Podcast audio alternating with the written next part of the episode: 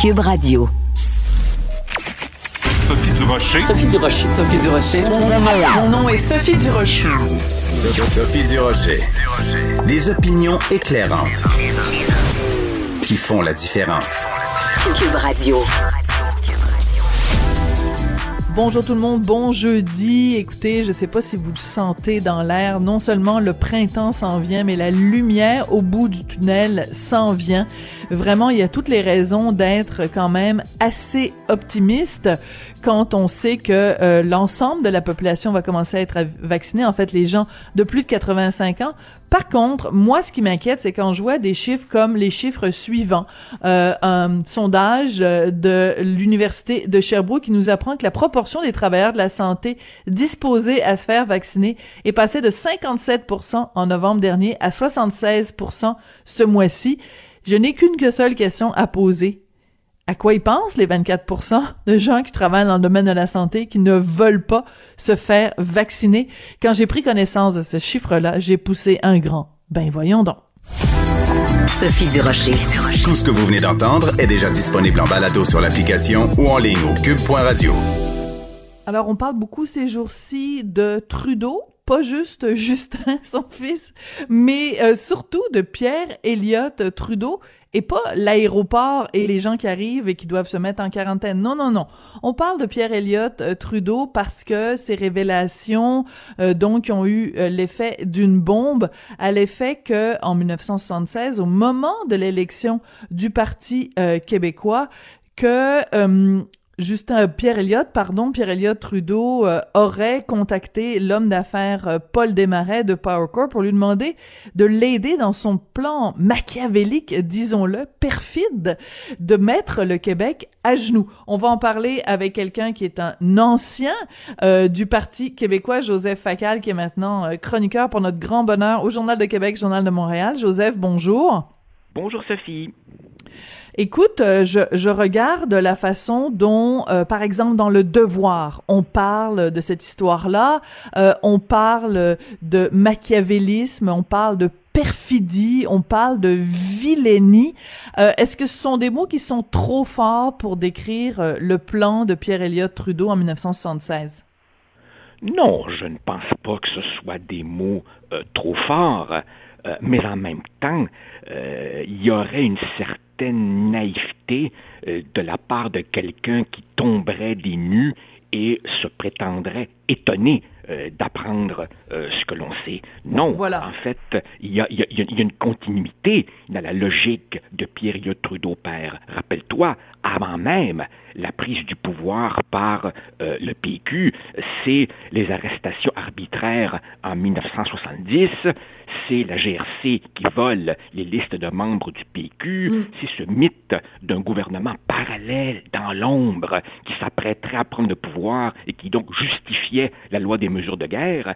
Et après, évidemment, la prise du pouvoir par le PQ, euh, Trudeau père a continué avec sa, sa, fausse promesse de réforme du fédéralisme en 80, avec le rapatriement forcé en 81, avec le torpillage de Meach en 90.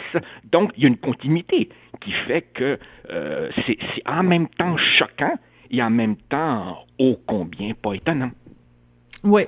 Alors écoute, c'est vrai que c'est tout à fait dans la dans la lignée de la pensée Trudeau, mais je pense que en effet, il n'y a pas lieu de s'étonner.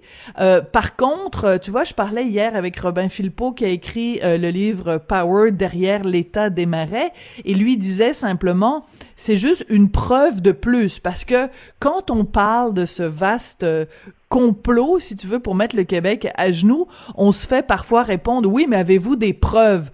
Ben là, c'est c'est c'est pas qu'on qu'on qu'on doutait de l'existence de cette attitude de la part de Pierre Elliott Trudeau, c'est juste que là, on en a la preuve. Et on peut pas remettre en doute oui le témoignage du, de l'ambassadeur des États-Unis au Canada qui a euh, dans un dans un dans une communication avec Washington euh, transcrit cette conversation qu'il aurait eue avec euh, Paul Desmarais. On n'en est plus au stade de dire est-ce que ça a eu lieu ou pas, mais je pense que quelqu'un qui observe la politique ne peut que devenir encore plus cynique face à cette situation-là. Oui, en fait, euh, Sophie, pour en rajouter une mince couche sur le cynisme, en fait, tout cela nous rappelle qu'il fut un temps où Power Corporation avait des dizaines de milliers d'emplois au Québec. Ils ont tout retiré euh, du Québec. Et oui, évidemment. Et, pense à ça. Au fond, cet état d'esprit, il a survécu à Pierre-Éliott Trudeau, puisque ses successeurs ensuite, Jean Chrétien, euh, nous ont servi euh, les commandites, euh, son, lieutenant Stéphane Dion nous a servi la loi sur la clarté, les menaces de partition. Donc, si tu veux, c'est en quelque sorte dans l'ADN du mm. Parti libéral du Canada, d'où cette espèce de monumentale fumisterie, Sophie, du, Parti libéral du Canada, d'essayer de nous faire croire que le Canada serait une sorte de démocratie exemplaire, un phare pour l'humanité qui peut se permettre de faire la leçon au monde entier, alors qu'en fait, en fait, voilà. ce qu'on oublie, c'est que parmi tous ces travailleurs que Pierre-Éliott Trudeau voulait punir, ben, il y en avait probablement des tas qui avaient voté pour lui. autrement dit, autrement dit, il voulait punir tout son peuple de ne pas avoir voté comme lui le voulait. Autrement dit, il mettait l'allégeance à ses vues avant sa loyauté à son propre peuple. Mais qui pourrait s'en étonner? Mhm. Qui pourrait, s'en étonner, mais en même temps, j'aime beaucoup le parallèle que tu fais de dire que le, le, Canada peut pas, ou le Parti libéral peut pas se péter les bretelles en disant, regardez, on est des paragons de vertu, on est des phares de la démocratie, alors que, bon, c'est sûr qu'il y a rien d'illégal dans ce que, dans ce que Pierre Elliott euh, Trudeau aurait, ou en fait a demandé, on peut le dire comme ça, à, à, à Paul Desmarais, mais en même temps, c'est, c'est vicieux, c'est euh, machiavélique, c'est euh, malsain, c'est euh, profondément révoltant. Et euh, on peut pas être à la fois quelqu'un qui se dit plus blanc que neige et surtout qui fait la leçon aux autres, alors qu'on a soi-même des énormes squelettes dans le placard. C'est cette hypocrisie-là, ce double discours qui est dérangeant. Absolument. Et, et en même temps, tu sais, ça me fait ça me fait réfléchir à quelque chose et je le dis un petit peu en guise euh, d'autocritique. Moi, par exemple, tu vois, euh, je n'ai jamais caché et, je continue à assumer le fait que euh, je suis un souverainiste décomplexé. Mais en même temps, je me rappelle, Sophie, que dans la famille souverainiste, il y a toujours eu, et c'est peut-être un héritage de M. Lévesque, une sorte de naïveté. Parmi les souverainistes, beaucoup ont cru au fair play du Canada, ont cru que s'il y avait référendum et qu'on gagnait, la démocratie parlerait, il s'inclinerait. Et M. Parizeau, lui, était beaucoup moins naïf. Et je me rappelle pertinemment, j'étais un tout jeune homme à l'époque, et M. Mm. Parizeau, dans des réunions, nous faisait des, commentaires sur l'espionnage, la GRC, l'armée. Et nous, on se regardait entre nous, les jeunes, et on se disait, mon Dieu, mais il vit dans un film hollywoodien. Non, pas du tout. Lui avait compris qu'un pays du G7 ça ne se laisse pas démanteler simplement parce que les urnes ont euh, donné un résultat déplaisant et qu'en fait, à Ottawa, on est prêt à tout, à mm. tout. Et il y a là une leçon de dur réalisme dont les souverainistes doivent se pénétrer. Et rappelle-toi, rappelle-toi, des décennies plus tard, au moment euh, du pire du pire du scandale des commandites, ben, le chef de cabinet de Jean Chrétien, Jean Pelletier, avait dit quand on est à la guerre, à la guerre comme à la guerre, et on n'a pas peur mm. de se salir les mains, tout, tout, tout est envisageable pour maintenir l'unité canadienne et et je pense que ceux qui veulent d'un autre régime politique doivent se mm. pénétrer de cette leçon de dur réalisme. Ouais, c'est comme si euh, Ottawa nous avait dit tous les coups sont permis.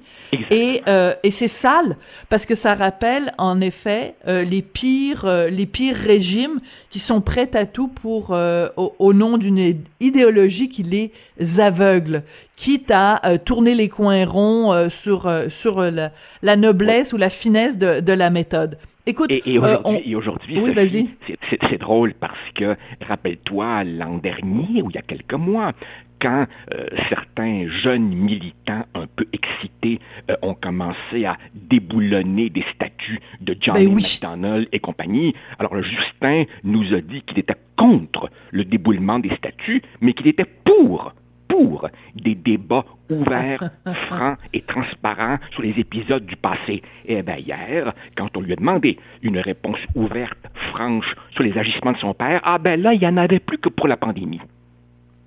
C'est cette... Écoute, je ne sais pas le combien de fois on va pouvoir utiliser des déclinaisons ou des synonymes du mot hypocrisie, parler des deux côtés de la bouche, euh, mauvaise foi. Je veux dire, on en a ici un exemple quand même euh, patent. Écoute, je veux absolument qu'on parle aussi de la couverture médiatique de ce, de ce, de ce dossier-là. Parce que, bon, évidemment, quand on, quand la nouvelle euh, est sortie, c'est CBC, hein, c'est une reporter de CBC, Elizabeth Thompson, qui a sorti euh, cette histoire-là parce qu'elle a eu accès donc euh, à des documents euh, secrets qui ont été déclassifiés et donc c'est assez intéressant de voir après par la suite la, la couverture médiatique. Bon, parce que ça implique Paul Desmarais qui à l'époque était donc propriétaire de, de, de la presse, euh, c'est assez intéressant de voir qu'hier, silence radio. Il n'y a pas eu un seul texte, une seule chronique dans le journal La Presse là-dessus. Et aujourd'hui, il y a deux choses. Il y a un texte de la presse canadienne, auquel euh, euh, qui est un qui est un média de, de mise en commun, si tu veux, euh, auquel euh, la presse est abonnée. Et il y a eu un éditorial, enfin une chronique de Yves Boisvert. Et Yves Boisvert dit, bah il y a rien là, c'est pas si grave que ça, puis il faut pas... Moi, j'ai été estomaqué de cette euh, chronique de Yves Boisvert. Écoute, Sophie, euh, M. Boisvert est un homme euh, intelligent, euh, subtil, que je lis avec plaisir, même si je suis très souvent en désaccord. Donc, d'une certaine façon, il était pour la maison le meilleur choix pour être celui qu'on envoie en mission. Maintenant, si tu m'avais demandé de prédire qu'est-ce qu'il allait dire, ben c'était évident que ça allait ressembler à ça, c'est-à-dire une admission parce que c'est évidemment impossible à nier, mais en même temps une minimisation autour du thème il y a pensé, mais il n'y a pas donné suite. D'abord, le simple fait qu'il ait pensé à punir tout son peuple parce qu'il ne votait pas comme lui était déjà assez euh, choquant. Il est vrai par ailleurs, il est vrai par ailleurs, et M. Boisvert le rappelle, que en 76, quand le PQ prend le pouvoir, Ottawa est déstabilisé, Oui. surpris, n'a pas vu venir le coup, le cabinet est divisé, mais fondamentalement, et là-dessus je te rejoins, pour la presse, en matière d'unité nationale, rien n'est jamais assez sérieux. Et il y a toujours des circonstances atténuantes. Ah, ben vous savez, c'était pas vraiment ça, puis lisez attentivement, puis ils ont peut-être pensé, mais ils l'ont pas fait. Tu sais, Sophie, jamais pour un instant, je n'ai cru que la transformation du journal en OSBL changerait fondamentalement son orientation idéologique et politique. Le temps m'a guéri d'une certaine naïveté dont celle-là, je suis pas du tout étonné. Mais, mais, mais quand même, ce qui est surprenant, justement, c'est que on aurait pu penser que euh, du fait que ce journal-là avait appartenu à quelqu'un qui était très, très, très clairement plus que fédéraliste, c'est quelqu'un qui avait vraiment un, une, horreur, une sainte horreur du mouvement souverainiste. Puis c'est très facile de retrouver différentes déclarations de Paul Desmarais, euh, père, qui crache son, son mépris et son, son vomi, là, vraiment de la cause indépendantiste.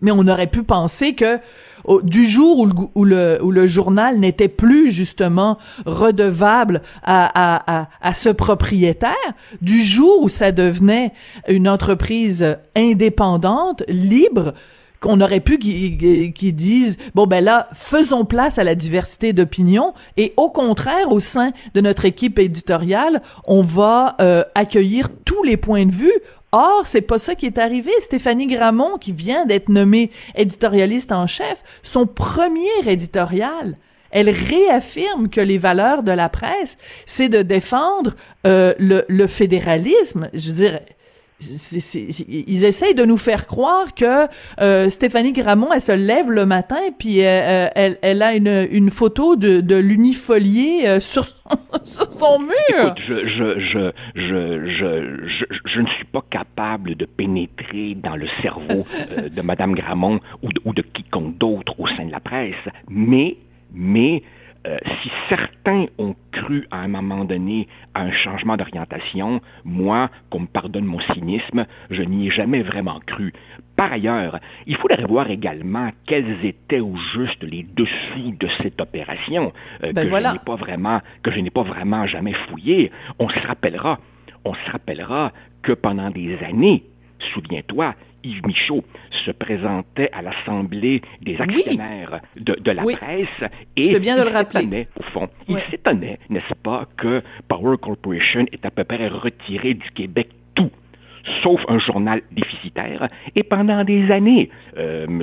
Michaud a demandé à voir évidemment mhm. des états financiers en posant une question toute simple, n'est-ce pas?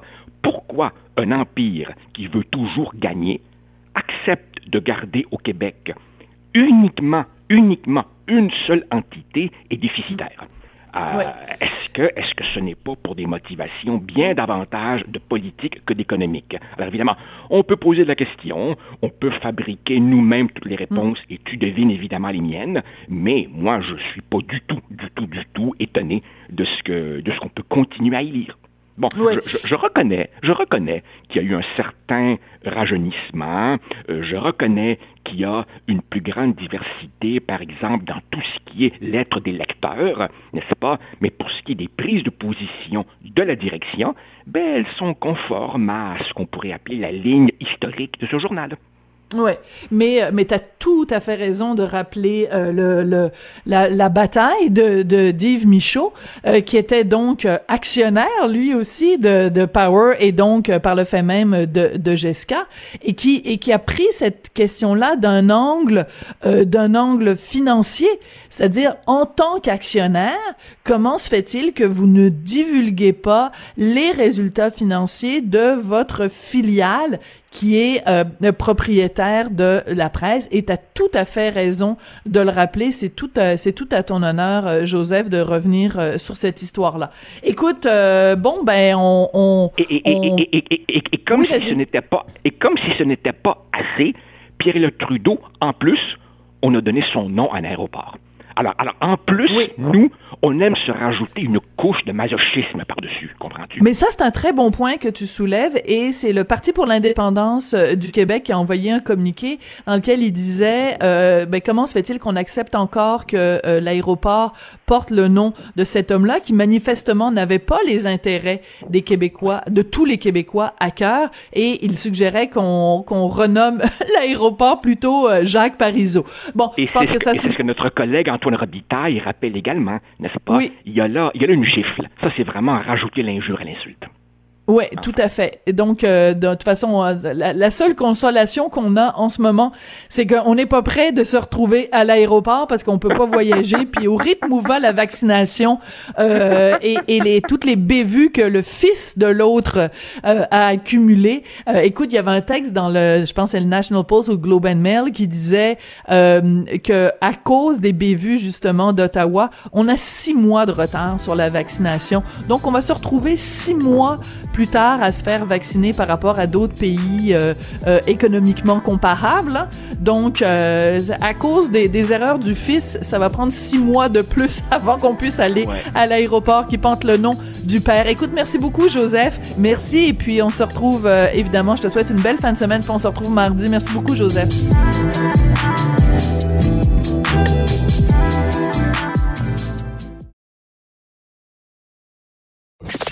Avertissement.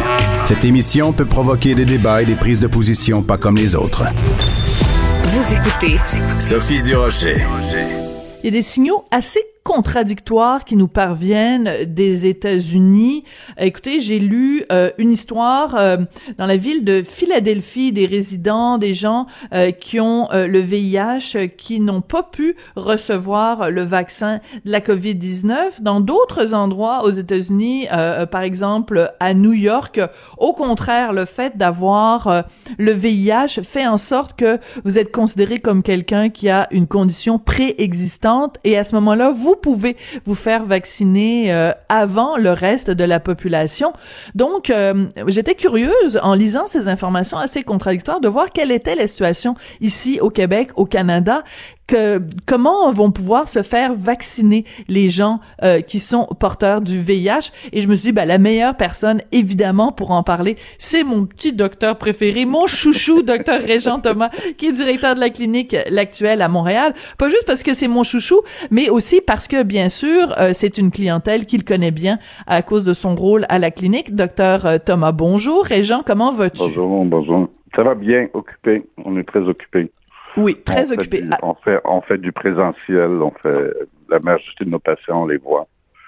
Euh, donc, peu de téléphone euh, et très occupé. Parce que beaucoup de gens ont de la difficulté à rejoindre mm-hmm. leur, médecin. Et les ITS continuent. C'est comme l'amour au temps du choléra. Alors, euh, ça continue, même si nos patients nous disent qu'ils ont moins de partenaires. Mais en fait, ce, ce dont on s'occupe beaucoup chez nos patients, même si on est une clinique ITS qui peut vous paraître bizarre, c'est que euh, nos patients ont beaucoup et de plus en plus de problèmes de santé mentale. Alors, ils sont bien contents de pouvoir rencontrer un médecin en face. On a une anxiété au plafond, euh, antidépresseurs, très peu de ressources sociales, même si on attend tous les jours qu'il y a des budgets pour les ressources sociales, des tentatives de suicide. Euh, les patients vont vraiment pas bien, psychologiquement, là, de façon générale, VIH ou non VIH. Euh, les patients vont pas bien. Beaucoup de gens qui ont perdu leur emploi. Imaginez si vous travaillez dans l'aviation euh, puis que vous écoutez les nouvelles, euh, on vous dit que ça va être correct en 2024. C'est mhm. des gens qui étaient agents de bord depuis 25 ans, toute leur mhm. carrière était là-dedans. c'est des stress, un sentiment de ne pas voir le, futur et d'être très mhm. isolé en plus. Et on sait à quel point, pour l'être humain, c'est important d'être capable de se projeter dans le temps. C'est-à-dire de se dire, bon, la situation que je vis en ce moment est peut-être excessivement difficile, mais il y a à court terme ou à moyen terme une lumière au bout du tunnel. Si on ne voit pas cette lumière, c'est à ce moment-là, en effet, qu'on perd, qu'on perd un peu les pédales. Absolument. C'est là où ça devient euh, le plus dangereux pour le, les dangers de, de, suicide. Il y a aussi, euh, je veux dire, à l'avenir à prévoir, il va y avoir beaucoup de faillites, donc euh, des gens d'affaires qui vont être à très haut risque de, complications psychologiques. Et le support, moi je sais pas, j'écoute les nouvelles, puis on me dit qu'il y a du support, puis dans la réalité. J'ai un patient, mhm. Sophie, j'ai toujours une histoire à te raconter. Oui. Mais c'est ça d'être sur le terrain. J'ai un patient de 25 ans qui a fait une tentative de suicide. Il a été hospitalisé à Montréal le lundi soir. Le mardi, le psychiatre l'a libéré. Ben, sans aucun suivi. Oui. Et ça, c'est ces histoires-là, on les entend là, sur, les réseaux sociaux. Aucun suivi. Il, lui a dit essaye de te trouver un psychologue. Mais ben, voyons. Essaye, ben bonne chance. Hein. Alors, il y, a, il y a tout ça, et, et ça, ça ne fait qu'augmenter, qu'augmenter, qu'augmenter. Et euh, je sais pas, moi, bon, hier j'ai vu il y allait avoir des escouades, là, je sais pas trop c'est quoi. Mais c'est clair qu'il faudrait. Parce que ça, ça va durer. La, la, COVID, OK, on va être vacciné, mais je veux dire, tous les effets, euh, les gens qui ont eu des, des problèmes financiers, des problèmes qui sont passés de l'anxiété à la dépression, je veux dire, ça s'en ira pas du jour au lendemain quand, quand le monde sera tout vacciné contre la COVID. Alors, il faudrait vraiment qu'il y ait un plan de, santé mentale euh, très important parce que ça reste extrêmement difficile. Et c'est notre travail de tous les jours. Les médecins viennent me voir et puis me demandent est-ce que tu vois plus de dépression qu'avant? Oui, on voit plus. Et des niveaux d'anxiété très élevés. Donc, c'est. Et d'où l'importance de très content d'être ouvert, les gens apprécient. Euh, voilà, c'est ça. Et d'où l'importance d'être là euh, en, en, en, en, personne, hein, parce que je déteste le mot présentiel. Donc, disons simplement en personne, en chair et en os, euh, en, face à face, même s'il y a le masque. Pas pareil, parce que tu pourrais pas avoir la, la, même, le même effet sur tes patients si tu les voyais à travers un écran d'ordinateur. Ben, moi, moi, moi, je trouve ça personnellement et les patients nous le disent aussi. Euh, mm. Les patients nous le disent. Ils apprécient beaucoup. Et nous, on a, dès le début de la pandémie, on avait prévu ça. Alors, on a engagé une équipe psychosociale, mais c'est nous, avec notre argent, avec nos finances, on était chercher du financement privé et on a trois personnes. On rappelle tous les patients VIH pour voir comment ils vont en ce temps de pandémie, particulièrement les personnes plus âgées. Et, et, et on est débordés mais c'était quelque chose qu'on avait pensé dès le début. On a dit nos, nos patients iront pas bien. Et déjà d'être VIH, déjà d'être stigmatisés, déjà d'être isolés, souvent ces gens-là n'ont plus contact avec leur, leur famille. Et, et les, tu sais, on parle beaucoup de la famille, des familles et des personnes seules vieillissantes, mais il y a aussi des personnes euh, seuls, aussi plus jeunes, qui, qui ont besoin de contact et qui, qui n'en ont plus du tout. Hmm. Alors, tous, c'est tous des cofacteurs euh, reliés à ce, qu'on voit en clinique. Écoute, ce que tu me décris, c'est d'une, d'une tristesse inouïe. ah oui. Non, non, c'est, c'est, c'est triste, triste, triste. Euh, puis, comme je te dis, on fait... les gens, les gens viennent au sans rendez-vous pour je sais pas, il arrive, euh, c'est un patient qui prend la PrEP pour une thérapie, puis tu dis comment ça va, puis ou, ou qui vient pour une ITS, et là, comment ça va, et il part à pleurer. Euh, non, ça va non, ça va pas du tout. Comme, comme on voit chez les ados aussi. On voit beaucoup ça chez les ados en milieu scolaire, là. cette détresse. Et la détresse que OK, il y a des gens qui, qui vont la retrouver, leur emploi, mais euh, quand tu es affecté psychologiquement, euh, c'est des conséquences qui peuvent être à très long terme. Et on a des populations vulnérables, on a des gens qui sont des itinérants, qui sont mm. euh, qui ont des, complications, des conséquences encore plus plus élevées, mais beaucoup d'isolement, beaucoup de solitude. Euh, c'est ce qui euh, et, et et on la voit pas tant que ça, la lumière. Hein. À chaque fois qu'il y a une bonne nouvelle, oui. on a, on a, euh, on a un, vaccin, c'est fantastique, un espoir. Euh, en un mois, on a découvert un vaccin de SIDA, ça fait 40 ans, il n'y a toujours pas de vaccin. Mm. Ouais. Euh, donc, c'est une bonne nouvelle, mais là, il y a toujours... bon, c'est un peu, les médias sont un peu comme ça aussi. Ah, le variant, est-ce que le vaccin va marcher contre le variant? Il y a toujours quelque chose, toujours quelque chose bon, ben, moi, je dis à mes patients, des fois, d'arrêter d'écouter des nouvelles, là aussi. Parce que mmh, ben là, ça, c'est pas bon pour mon business à moi, là. c'est pas bon pour le journal ni pour la radio, là. Les gens, qui ont des, les gens ont des problèmes de santé mentale. Euh, oui. je comprends. Ça peut être trop loin. Les personnes âgées aussi, qui, qui écoutent beaucoup les nouvelles. Et en plus, les nouvelles sont quand même contradictoires. Parlons de la santé publique. Parce que là, tu écoutes la santé publique au Québec, t'écoutes la santé publique au Canada, t'écoutes la santé publique en France, au Royaume-Uni. Tu sais, la, santé publique, c'est pas une science exacte. C'est ben, ce qu'on découvre. Euh, ben c'est ce qu'on ben découvre. Moi, j'ai euh. toujours su, là, parce que ça fait 40 ans que je travaille avec eux euh, dans les ITS. C'est loin d'être une science exacte. Puis, euh, il faut pas seulement consulter la santé publique. Il faut consulter, moi, j'aurais aimé ça qui est dans un comité de départ qui est des psychiatres qu'il y ait des pédiatres, qu'il y ait des, hmm. éthiciens, être tous confrontés. Hein? La santé publique, c'est on voit juste le virus. Mais tout le reste, là, et ça, on a appris ça avec le sida. Si on voulait lutter contre le sida, il fallait lutter contre l'homophobie. Il fallait faire de la réduction des méfaits sur les toxicomanes. C'était pas juste un virus, là. C'est un hmm. virus qui, qui était avec l'être humain. Ah, mais ça, c'est intéressant. Donc, tu es en train de dire qu'on est en train de refaire avec le coronavirus les mêmes, exactement les mêmes erreurs qu'on a faites euh, quand le, quand le VIH est arrivé. Oui, un peu. c'est pas un reproche parce que des pandémies arrivent, puis c'est rapide, puis tout le monde. Euh, mais je regarde qu'il y a des, des endroits où euh, que seule la santé publique soit consultée, probablement que les gens du gouvernement vont nous dire non, mais moi, j'ai pas vu un comité où euh, un anthropologue, un philosophe. Ces hum. gens-là ont des choses à dire aussi. Tout ce qu'on voit, c'est des infectiologues qui nous parlent du virus. Euh, à un moment hum. donné, ils ont tout dit, euh, ils ont tout dit tout ce qu'il y avait à dire, mais d'avoir, tu sais, je sais pas, je trouve qu'on n'a pas beaucoup entendu les psychiatres, par exemple. Tout à fait. Les pédiatres, ils ont parlé d'eux-mêmes, mais on n'avait pas l'impression qu'ils étaient très consultés non plus. Puis l'impact sur les enfants à long terme. Là, j'ai complètement changé de sujet, mais ça. C'est pas grave. Mon beau Régent, c'est tellement pas grave. Non, mais c'est parce que, écoute, euh, chaque fois, de toute façon, chaque fois qu'on se parle, c'est toujours passionnant. Donc, euh, écoute, euh, on, on, va retomber sur nos pattes, puis on va retourner au sujet dont je voulais te parler. Eh mais ben, moi, j'adore.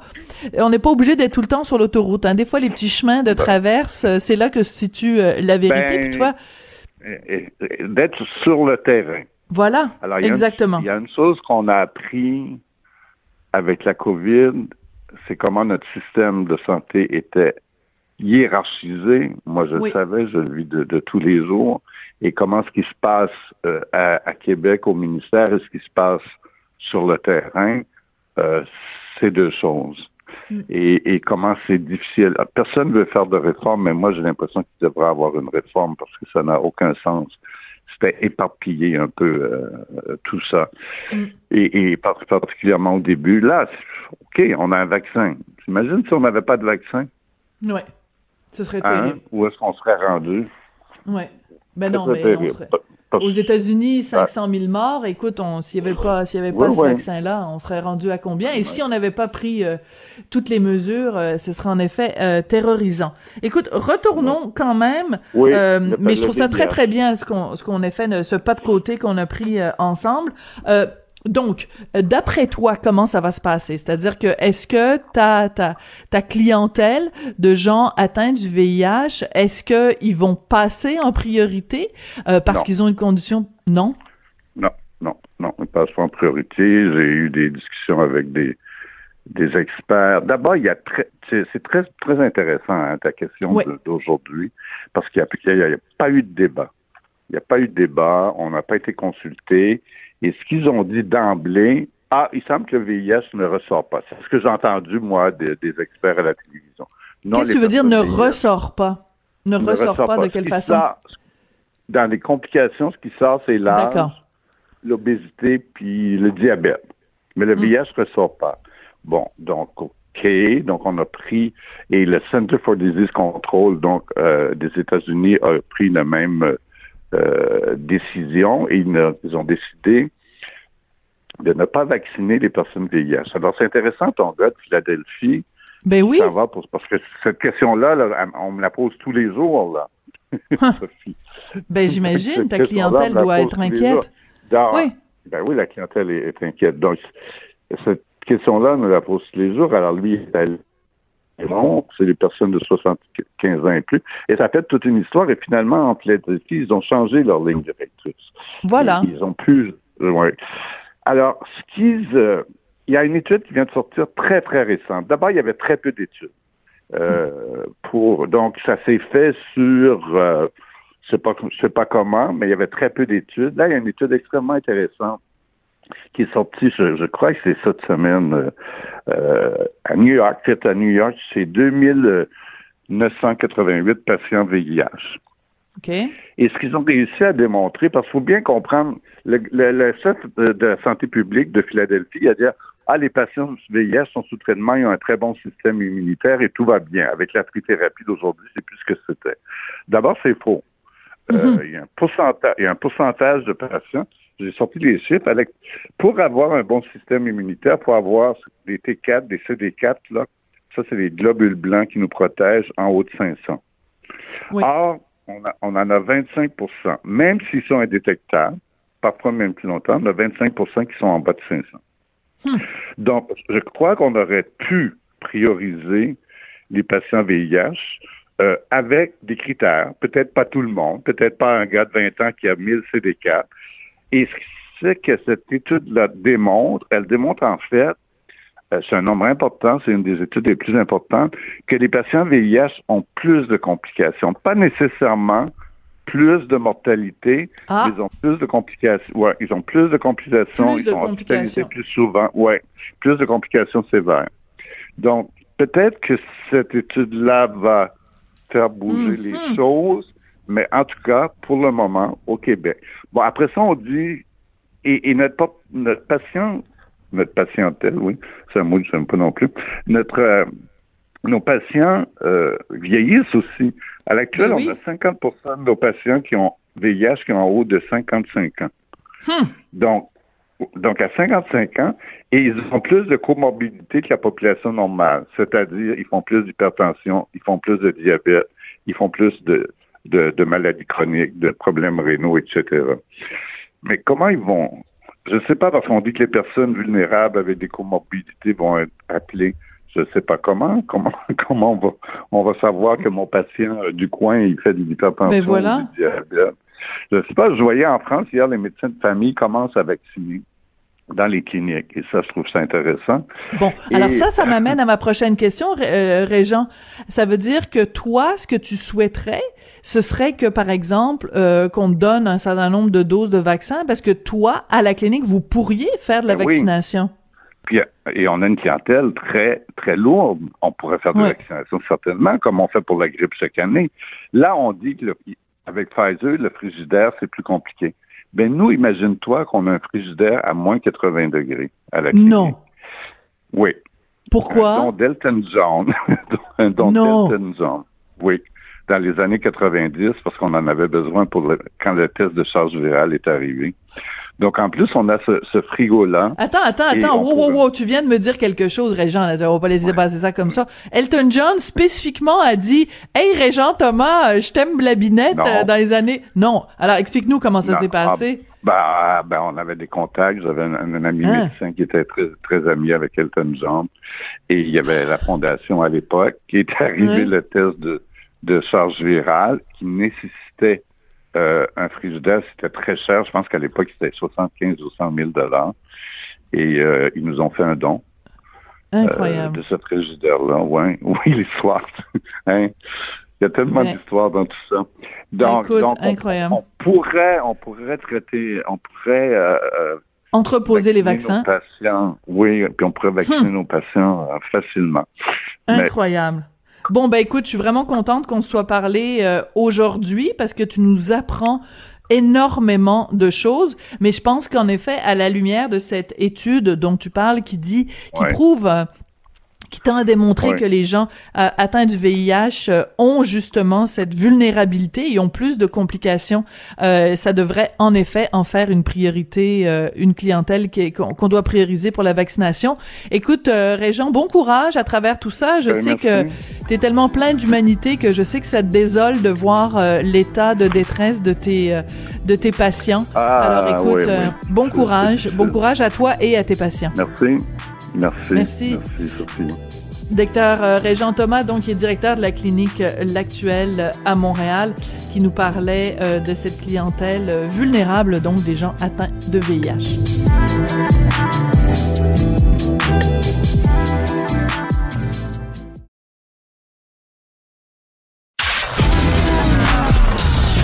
De la culture aux affaires publiques. Vous écoutez Sophie Durocher. Cube Radio. Je vous apprends rien si je vous dis que euh, depuis plusieurs mois, si c'est pas depuis plusieurs années, il y a un engouement pour les histoires criminelles, mais les vraies histoires criminelles, pas celles qui sont inventées par euh, Agatha Christie ou euh, les autres auteurs de ce monde. C'est ce qu'on appelle euh, en chinois le true crime. Donc cette expression anglaise true crime. Et euh, ce qui est intéressant à savoir, c'est qu'il y a une québécoise, elle s'appelle Victoria Charlton. Elle est autrice et youtubeuse et elle est vraiment euh, parmi euh, les, les auteurs ou parmi les, les personnes spécialistes de true crime qui connaît vraiment un engouement énorme, euh, vraiment beaucoup beaucoup de gens qui la suivent. Elle publie ces jours-ci un nouveau livre, ça s'intitule Garder l'œil ouvert et euh, ça fait suite à un gros succès, son premier livre qui avait été lancé en 2019.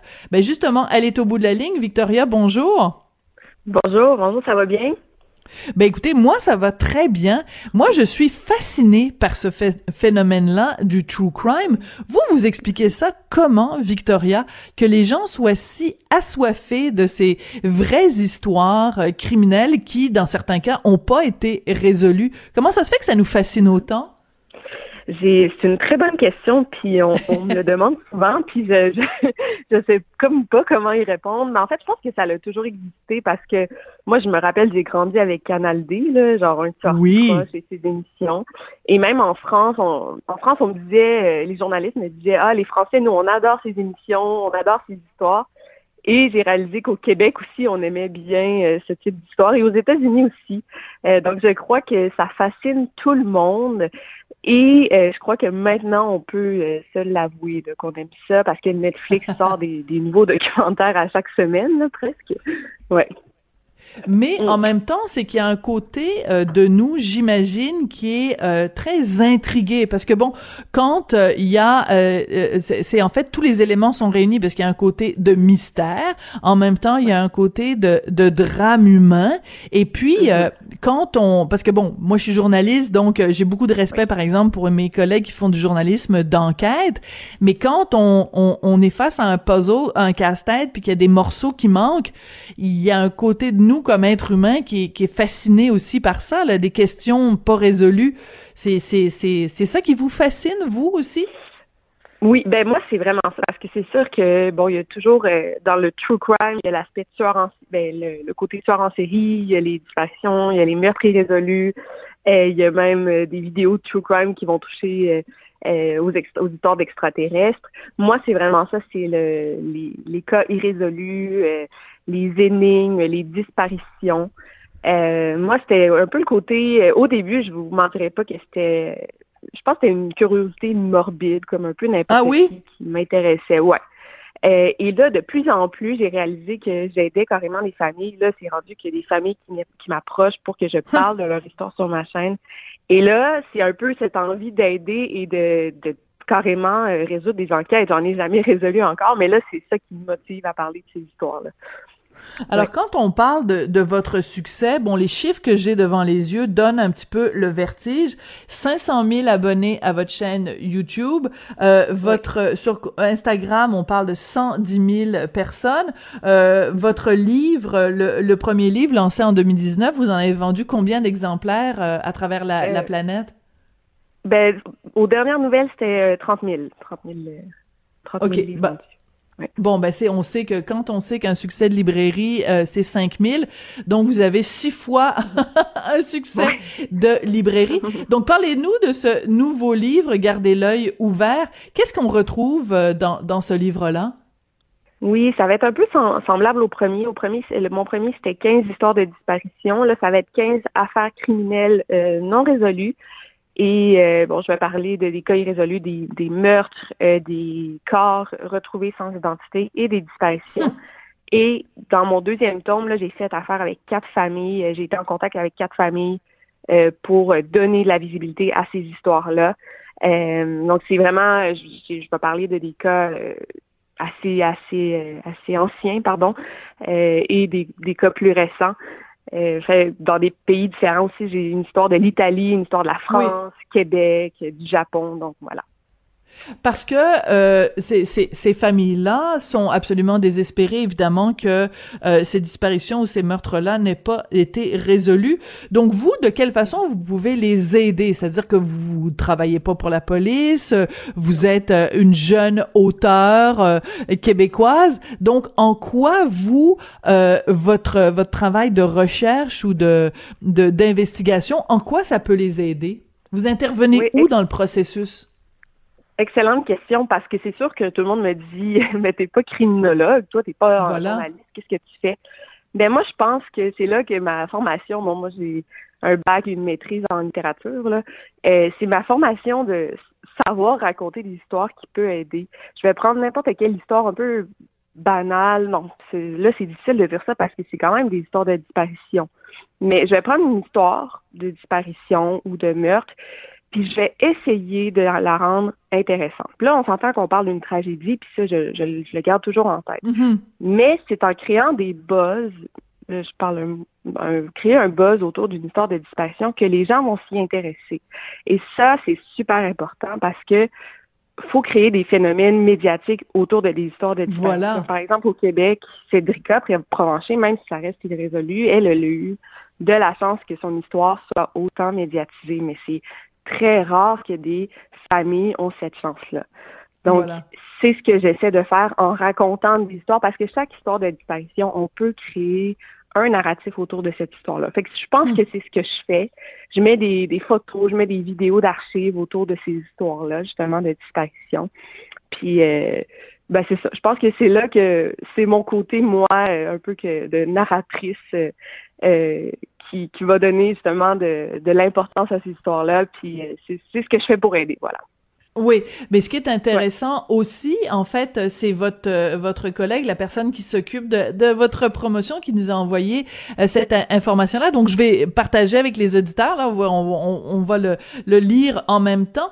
Donc, nous avons eu une bonne nouvelle cette semaine suite à une entrevue pour son podcast. Victoria a aidé une abonnée à rouvrir le dossier pour trouver le coupable dans une affaire d'homicide. Euh, comme quoi, en plus de nous intriguer, de nous distraire, le true crime fait œuvre utile. Comment ça s'est passé cette histoire-là? Oui, euh, ben en fait, c'est une, une, abonnée à moi qui m'a contacté puis me dit euh, Moi, mon, mon père s'est fait assassiner quand j'avais 11 ans. Puis mon abonné a, 30 ans aujourd'hui. Il m'a dit Ouais, mon père s'est fait assassiner quand j'avais 11 ans et c'est toujours irrésolu. J'aimerais que tu en parles sur ta chaîne. Et moi, je l'ai je l'ai euh, pardon, je l'ai invité à carrément venir en parler ben, avec ah moi sous forme d'entrevue, ouais, comme un podcast. Et on en a parlé pendant une heure. Et suite à ça, il y a des gens qui l'ont contacté elle, des hommes qui connaissaient son père, puis ont dit ben nous ah. on sait c'est qui qui a tué ton père, ouais. Euh, là, je peux pas trop entrer dans les détails parce que même moi, je l'ai, elle m'en, a pas trop dit parce que bon, ça reste confidentiel, mais apparemment que la SQ va rouvrir l'enquête puis qu'ils ont assez d'informations là, pour ouvrir l'enquête. Donc euh, c'est assez fou là. J'ai, même moi j'étais sous le choc. Elle aussi, puis elle a dit c'est fou, c'est grâce à toi là qu'on, que que je vais peut-être pouvoir résoudre le mur de mon père. Ouais. Mais ça, c'est incroyable parce que euh, des histoires comme euh, cette dame-là, euh, est-ce que vous pouvez donner son prénom? Oui, elle s'appelle Marie-Ève. Bon, l'histoire de Marie-Ève, il y en a peut-être euh, des dizaines et des dizaines, pas juste ici au Québec, mais un petit peu partout. Donc, c'est un petit peu comme une plotte de laine. Là, on commence à tirer sur le fil, puis finalement, on se rend compte que il y a toute une réalité derrière. Donc, il y a peut-être en effet plein d'autres euh, histoires comme celle de, euh, de Marie-Ève. C'est assez, c'est assez fascinant quand même. Absolument, oui, c'est ça. Ben, puis de plus en plus, puis au début, c'était un peu, c'était moi qui approchais les familles un peu naïvement, puis je leur écrivais sur Facebook, puis bon. Et là, de plus en plus, juste il y a un mois, c'était le, frère de la petite Diane Carrier là, qui a disparu à Québec dans les années 60. Puis moi, je suis rendue marraine pour Enfants Retour, l'organisme oui. Enfants Retour. Hum. Euh, donc, c'est vraiment ça qui, qui me passionne. Puis je fais du bénévolat chaque semaine pour euh, un, organisme de, de, qui s'appelle le, le Do Network. Donc, c'est ça que comme ça a commencé, c'était YouTubers qui faisaient des vidéos, mais là c'est fou. C'est rendu comme moi la personne ressource presque. Ouais. Voilà. Alors c'est ça le Do Network. Bon, il faut il faut dire comment ça s'écrit. C'est D O E parce que on le sait qu'aux États-Unis, euh, c'est quand il y a une victime qui est non identifiée, on l'appelle Jane Doe. Donc j'imagine mm-hmm. que c'est pour ça que que ça s'appelle comme ça. Donc quel genre de de de, de travail que vous faites avec eux euh, euh en, en, en bénévolat? Vous les vous les aidez à raconter justement un narratif autour des histoires? Comment vous intervenez? Non, ben en fait, c'est super différent de, de, mon travail sur YouTube. Euh, oui. Parce que j'ai justement, pour pas. Euh, j'avais l'impression, euh, en faisant des vidéos, je dis là, il faut que je fasse quelque chose de plus parce que je veux pas je veux pas sentir que je profite des, des, je comprends. Ouais. Je voulais redonner. donc, ce que hmm. je fais, c'est qu'avec il y a beaucoup, il y a, je pense qu'il y, a quelque chose comme 3000 corps non identifiés aux États-Unis hmm. seulement. Là. Euh, donc, c'est des corps qu'on retrouve qui n'ont pas d'identité, justement. Et euh, au Québec, juste au Québec, on en a. Euh, donc, ces corps-là, on peut souvent les, on peut les, c'est difficile à expliquer, on peut les associer à des personnes disparues. Par exemple, telle, telle personne retrouvée aux États-Unis pourrait très bien être telle personne disparue au Québec. Il faut seulement faire le match. Mais les policiers qui hmm. sont débordés n'ont pas vraiment le temps de faire ce type de match. Ouais. Donc, moi, c'est ce que je fais. Je crée des profils pour les personnes disparues. Donc, chaque fois qu'il y a une disparition au Québec, je peux créer un profil pour la personne disparue. Donc, je tiens ça à jour tous les semaines, ouais. Et les personnes retrouvées. Donc, euh, c'est comme une grosse banque de données et on essaie de faire les matchs. Euh, c'est un organisme qui existe depuis 20 ans. Puis on a hum. l'organisme a pu faire des matchs pour 100 euh, John Doe. En fait, ils ont donné l'identité à 100, John Doe dans le monde.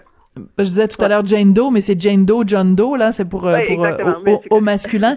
Donc, euh, mettons qu'au Québec, il y a quelqu'un qui disparaît, 55 ans, un homme blanc, il lui manque les deux dents d'en avant, peu importe. Mais là, si on retrouve quelqu'un aux États-Unis, un homme 50 ans, blanc, il manque deux dents d'en avant, ben il y a des chances que ce soit celui qui, qui a disparu au Québec. C'est c'est aussi simple que ça, des fois.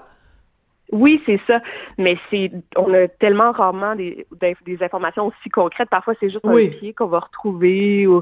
mais euh, voilà, c'est ça. Puis ça, demande beaucoup d'organisation. Il faut savoir parler anglais. Bon, fait qu'on est comme une vingtaine de bénévoles dans le monde. Là. Moi, je m'occupe de hmm. l'Est du Canada. Mais ouais. Passionnant, passionnant. Ben, écoutez, Victoria Charlton, euh, j'encourage tout le monde donc à, se procurer votre livre, gardez l'œil ouvert, allez faire un tour aussi sur votre chaîne YouTube. J'avoue que c'est toujours impressionnant de voir quelqu'un euh, d'aussi jeune qui est aussi passionné par un sujet aussi morbide, mais vraiment, vous êtes une excellente raconteuse.